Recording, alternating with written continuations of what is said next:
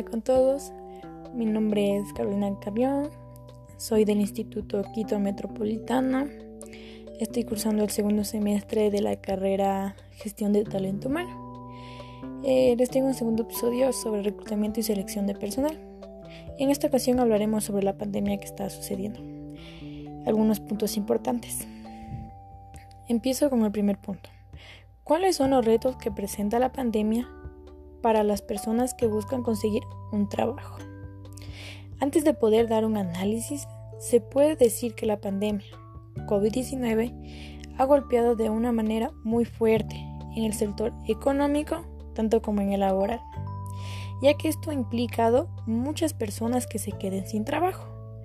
Un reto que presenta la pandemia es salir a buscar trabajo y contagiarse.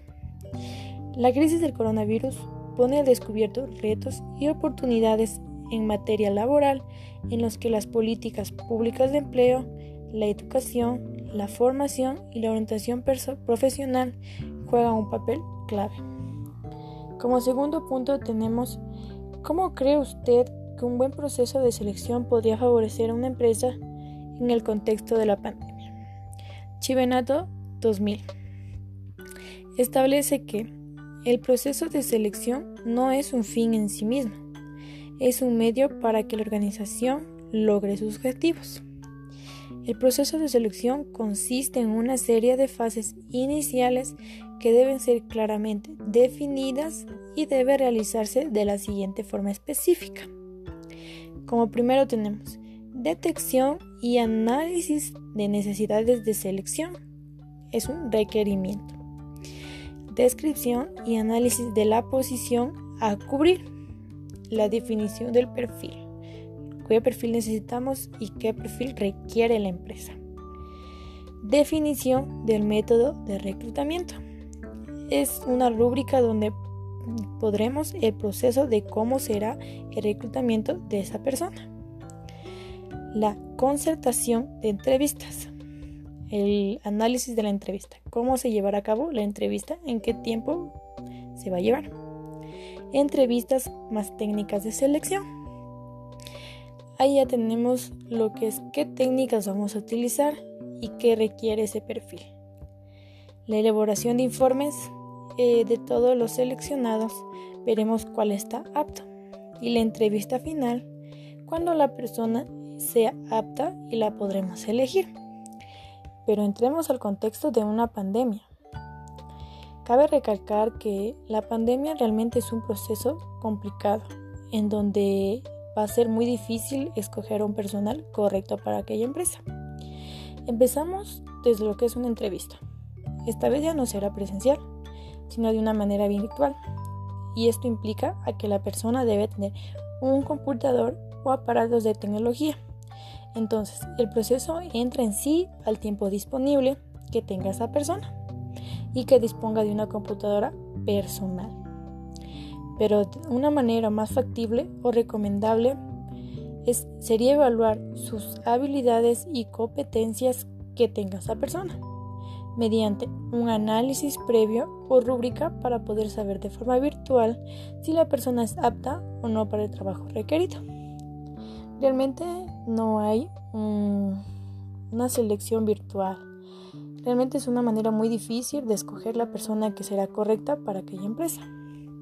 Y como tercer punto y último punto, tenemos cuáles son las desventajas de una empresa virtual versus presencial.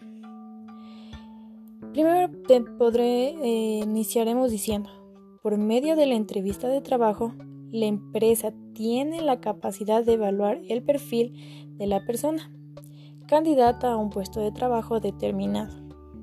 La entrevista es un punto de selección fundamental en cualquier organización y cada empresa decide cuáles son sus pasos, procesos específicos y preguntas principales de acuerdo con sus estándares. Realmente es muy importante la entrevista porque es donde escogeremos al personal que está apto para nuestra empresa. ¿Cuáles son las desventajas de una entrevista online? Realizar una entrevista por, métodos digitales también tiene varios inconvenientes que enumeramos a continuación. Fallos técnicos. Puede tenerlo todo organizado y sin embargo las cosas pueden fallar en cualquier momento. La conexión a internet, la imagen, el sonido. Realmente no estamos eh, aptos para decir eh, va a salir bien. Puede haber momentos de que la conexión de la otra persona esté mal o como la nuestra. Segundo, tenemos el valor del contacto directo. Las entrevistas cara a cara o personales permiten a ambas partes conectar y poder expresarse mejor. A través de una entrevista online no nos expresamos de la misma manera. Somos menos naturales y se nos puede escapar rasgos de personalidad de otra persona.